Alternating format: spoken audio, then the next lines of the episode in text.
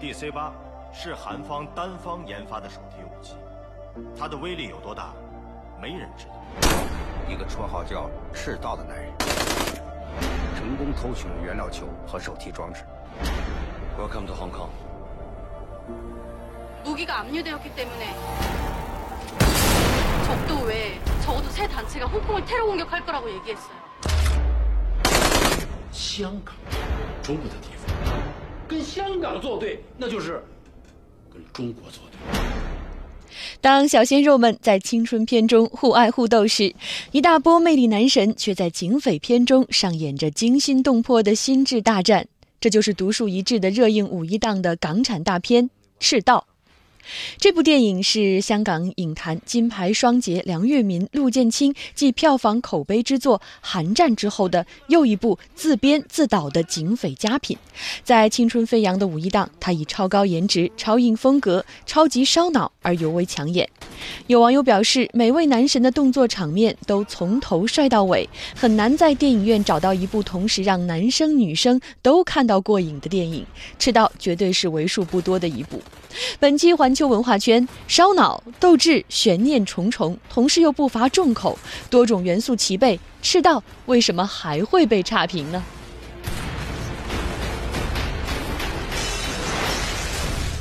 也期待着你的观点。五一档期间，你是不是走进了电影院里面？在五一期间，你认为最好看或者在未来一段时间最值得期待的是哪一部呢？找到新浪微博“环球文化圈子南”以及我们的微信公众号“环球文化圈”来发言。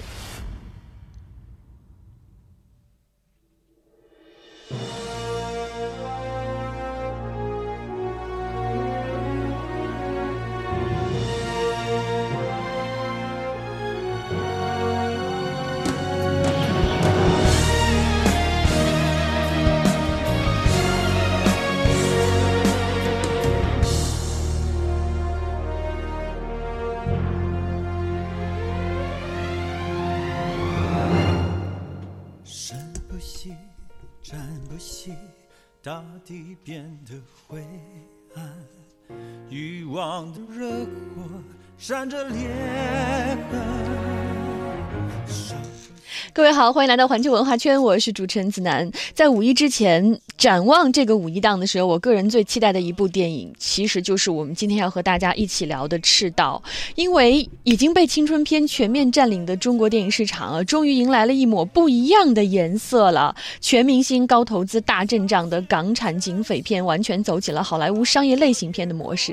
这在五一档期间，应该是非常喜闻乐见的一部片子哈、但是我。之前看到关于赤道的观后感都是差评，不知道这是不是代表了我们大多数的观众的态度啊？我们已经有听众成家立业在说了，赤道哈真的是期待吐槽。你怎么知道我们今天要吐槽的呢？结果我们今天就是要吐槽，好吧？我们欢迎独立影评人小爱，欢迎小爱。嗯，子楠好，大家好。嗯，你之前已经在朋友圈里吐过一轮了，这今天是要好好吐一吐一番。对，其实还挺不好意思的，因为这个片子其实还是朋友做的，不好意思了。嗯，你是要先打个底儿，打个底儿，然后嗯说确实是，确实是有点失望。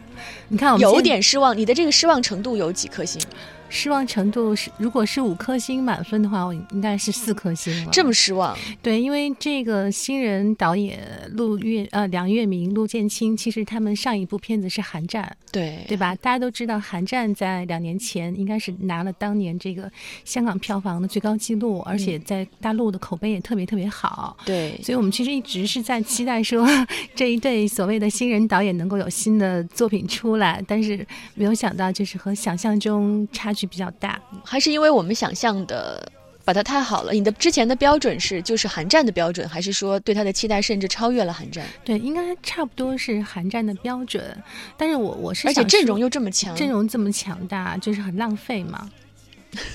你看刚才我们听那个 trailer 的时候，嗯，有听到呃韩语对吧？对有英文，然后有字正腔圆的普通话，然后还有香港艺人配音的普通话，但是我们就是没有听到原汁原味的粤语。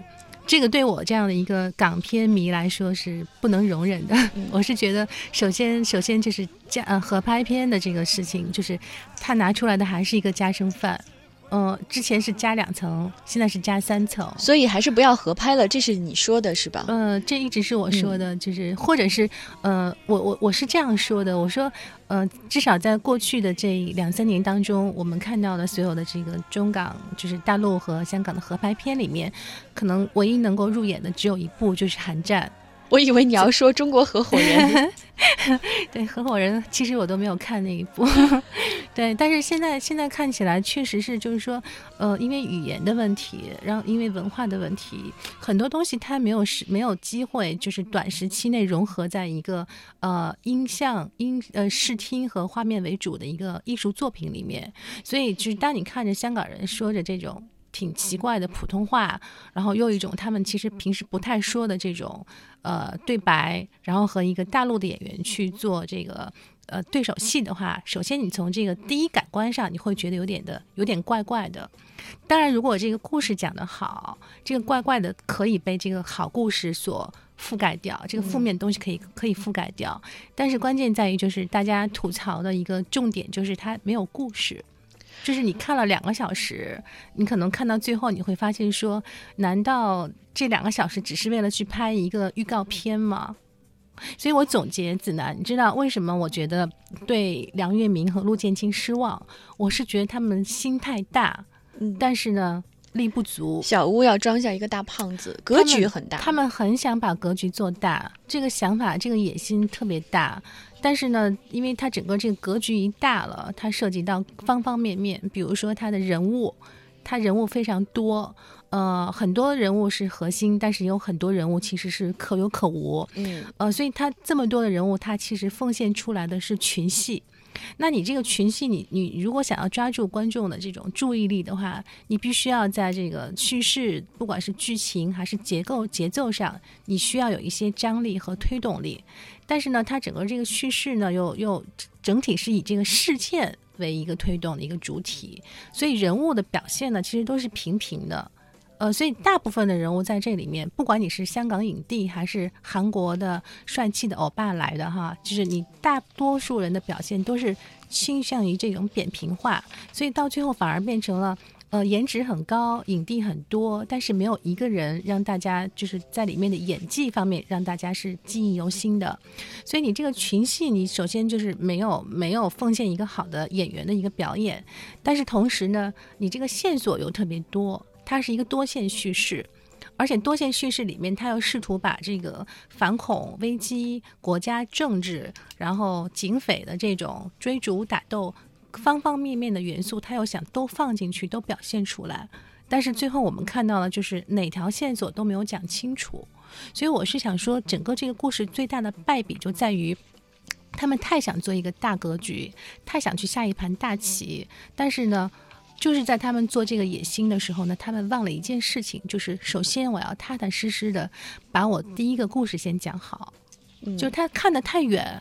但是他手可能能够触及的地方没有那么远，所以也许你仅仅是看外表和动作很有气场，但是一开口说话，或者是 一想到这个故事，一想到编剧，整个的气就泄了下来，气场就消失了一半儿哈。呃，《赤道》是一部有野心的片子，但是。大格局却没有讲出好故事，这是为什么呢？我们一会儿也请小爱继续来和我们聊聊看啊。而且我们很多朋友在问说，今天我们会不会送电影票？那一定要送啊！我们也依然还是会选出四位。对，小爱来了，我们这是专门给小爱的特殊福利。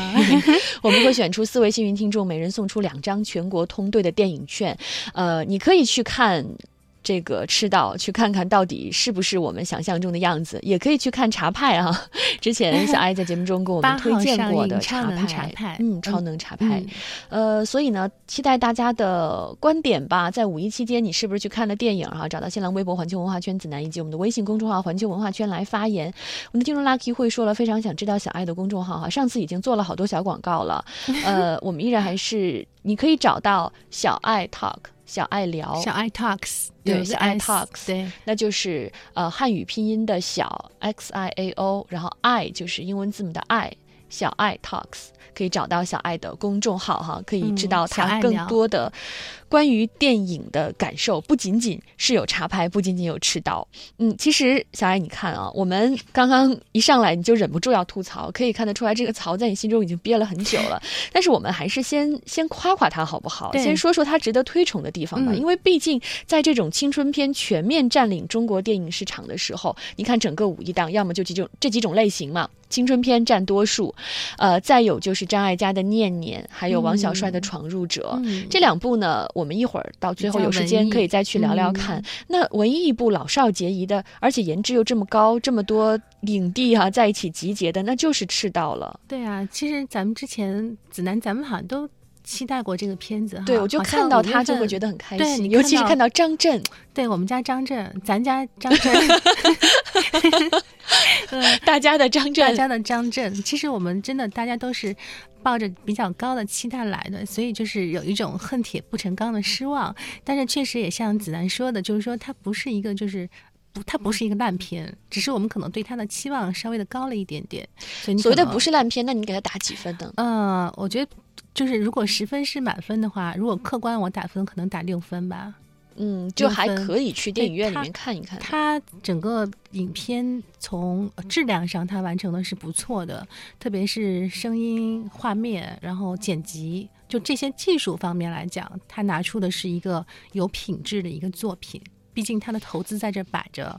另外来讲呢，就是说它里面加进去的一些商业元素，虽然是为了商业而商业加进去的哈，但是它表现出来的确实是呃商业元素里面需要传达的、呈现的东西都已经出来了。比如说那几场就是闹市的追车戏，嗯，然后近身的肉搏战。这些东西其实都拍得非常好，节奏也很剪辑啊，都很凌厉。其实我都蛮喜欢的。所以赤道也会有一部分观众喜欢的。呃，一定是有。其实就每一个作品，其实它一定是还是会有它的那个呃粉丝群体。我觉得每一个人他的喜好是不一样的，但是可能就是说。呃，你你在评价一部影片的时候，因为你的标准不一样，你去看电影的时候，你你的心态甚至你的位置不一样，可能你的答案就会不太一样。嗯，那我为什么会对他这么苛刻？是因为我觉得，呃，梁月明和陆建清其实是近几年、近些年以来，就是给到香港影坛的一个惊喜，嗯甚至是华语片市场的一个惊喜。是从韩战开始，已经从说到香港的警匪片开始转向，有一个新的格局了。对，你知道，因为咱们一直在说八九十年代是香港电影的全盛时期，嗯，但是好像呃什么徐克呀、徐这什么王家卫啊这些人过了之后，总觉得有一段时间好像青黄不接，就没有说真正能接上的人。呃，然后我们终于盼盼来了一部片子叫《寒战》，那这个梁月明呢，之前很多年他是做编剧，然后陆建清一直是做副导演。做了很多副导演，所以啊编剧出身的导演，理论上讲，在故事上应该是他的长处啊应该是。长处。对，所以，呃，我所以我觉得他们两个，我我我等一下可能会再多说一点。可能他们两个现在的问题就是说，他太想去高智商了，他太想去拍一部不那么平庸的、不那么简单的、不那么直白的电影了。所以他想，他想在这个人物关系上做一些剥离、建立或者反转。就好像他在《寒战》里面，《寒战》里面是警匪两条线索的反转和对这种呃冲撞对冲，但是跑到这个赤道里面来呢，它又变成了是因为是三国，有韩国，有中国大陆，还有呃香港，又变成了是三方面的这种。呃，怎么讲呢？这种对冲，但是在在这个对冲当中，实际上它呃这些国家啊什么，其实都是一个幌子。他最终其实他还是想像寒战那样，就是层层剥离，最后告诉你说哪一个是反派，一层一层的这么剥出来。但他整个剥的这个过程就就比较生硬。而且他太想说，我我要为了拍第二部，甚至第三部，他太想去把这个旗下大一点了，所以以至于说他在第一部里面，他不舍得去讲他应该讲的事情。所以赤道一定还是会有二三部的。如果这一部票房还不错的话，那如果没有哎，可是为什么不好好的拍一个《寒战二》呢？所以我就觉得，我我我甚至我当时看的时候，我会觉得说，你在看《寒战二》？我在看一个韩韩国的连续剧嘛，哦我就感觉他很多的那种方式，他那个手法，他用的是。呃肥皂韩国连续剧的那种那种手法，就就是在撑我在这里长度，对我在这里下一个梗，然后我在这里撑一撑长度。我原本不需要安排的欧巴韩国欧巴的家庭戏，我把这个家庭戏加出两三场来，其实有没有对这个电影故事本身来讲没有任何的影响？嗯，就是它里面有很多是可有可无的鸡肋，真的是鸡肋。所以这个鸡肋，或存在，者或者导演说，我其实是给你们埋了几条线，也许在之后这些线会发挥它的作用，就像我们在看，真的像在看连续剧的时候，那我也想啊，如果说那个池珍熙在那个剧中的那个妻子后来反转成一个大反派，那算他牛，那他也不错。但是我相信他二三部里面不会出现这样的一个剧情，所以有有的戏你会觉得他就是。跟这个影片本身来讲不太搭，就是有点鸡肋，所以你会觉得它整个这个剪辑就整个故事的这个节奏就有点太太松了，没有张力，所以它整个故事推进就是一点一点一点一点的张力就卸掉了，嗯你你的兴趣度就会不断的减半，不断的减半。对，因为它是赤道啊，你是一个港产警匪片，你不是一个欧洲文艺片，你你用一种所有的冲突汇聚，然后突然松开这样的一种方式来表达，到底是不是合适？对他，你看一百二十分钟、一百一十九分钟的片子，其实我觉得它剪成九十分钟，完全没有任何影响九十分钟，你你这个还算是比较客气的一个说法。嗯还有人更更少是吗？对啊，如果按你的刚才讲到的，它就像是一个预告片一样。嗯，那一个预告片的合适的时长是有多少？其实我也可以为他找一个理由啊，比如说我是一个嗯非独立的影评人，我可以这样说，我可以说在影片的结束的时候，当我们看着那一辆列车缓缓地从隧道的这一头驶向隧道的那一头，我们就知道，呃，王学圻所饰演的那个反派的角色，立刻他就要 他就会与这个赤道揭开他们真正的战争了，等等等等等这样的话，我可以为他找一个堂而皇之的理由。公关稿的。打开方式那独立影评人的打开方式呢？但是问题是在这里，就是大家是来看故事的，就你这个故事，你首先第一个故事就没有讲完整，甚至没有什么故事。为什么我说他这个故事故事缺乏这个完整性？就是那么多的群戏，那么多的线索，那么多的这样那样云里雾里的这种背景，但是交代了半天以后，你还是不知道他想说什么。这个是我觉得，是我我觉得他不太尊重电影的观众。嗯，嗯，缺乏诚意。哪怕你拍一个就是很平庸的中规中矩的电影，你就是中规中矩的讲一个特别简单的故事，但是是像很多好莱坞的电影这样一直在很简单的。故事。好电影其实不怕故事简单，很多很经典的大师级的影片，故事都很简单。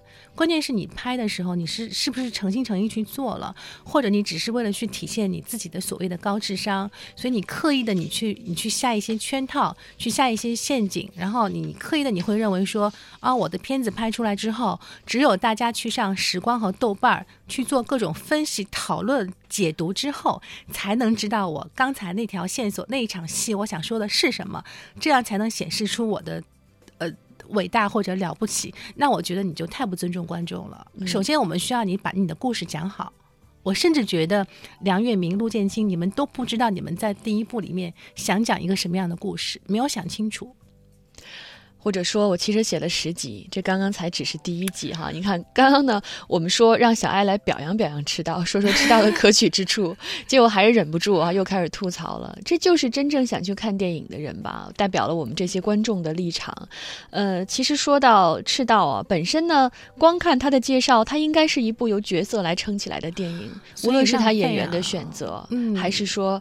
呃，他整个格局的设置，你就会想到一定是非常丰满的人物，非常有事件性的故事，每一个角色都是有功能性的。这里面的，我跟你说，一个一个我们来盘点啊。张震是没问题，我觉得我只有张张震没有问题吗？我们家张震，我我真的觉得他怎么在每一部戏里面都没问题。他确实他在这里面比较因为你亮点的爱他我爱他。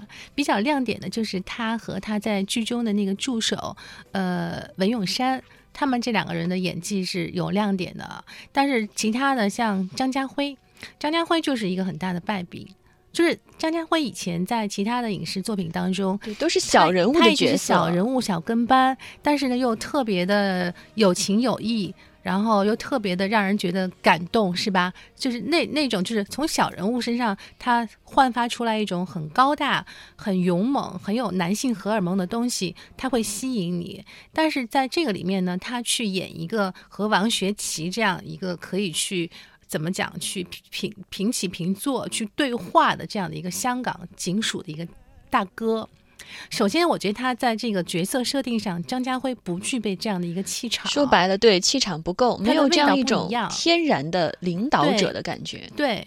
然后呢，那个余文乐呢，是一个呃，他张家辉旁边的一个。看起来是小跟班，但是我感觉其实也可能在第二集里面，如果有的话，他会去接替张家辉的那个位置啊。这个那个电影当中也点名了，但是余文乐在里面，我感觉他只是换了几套西服。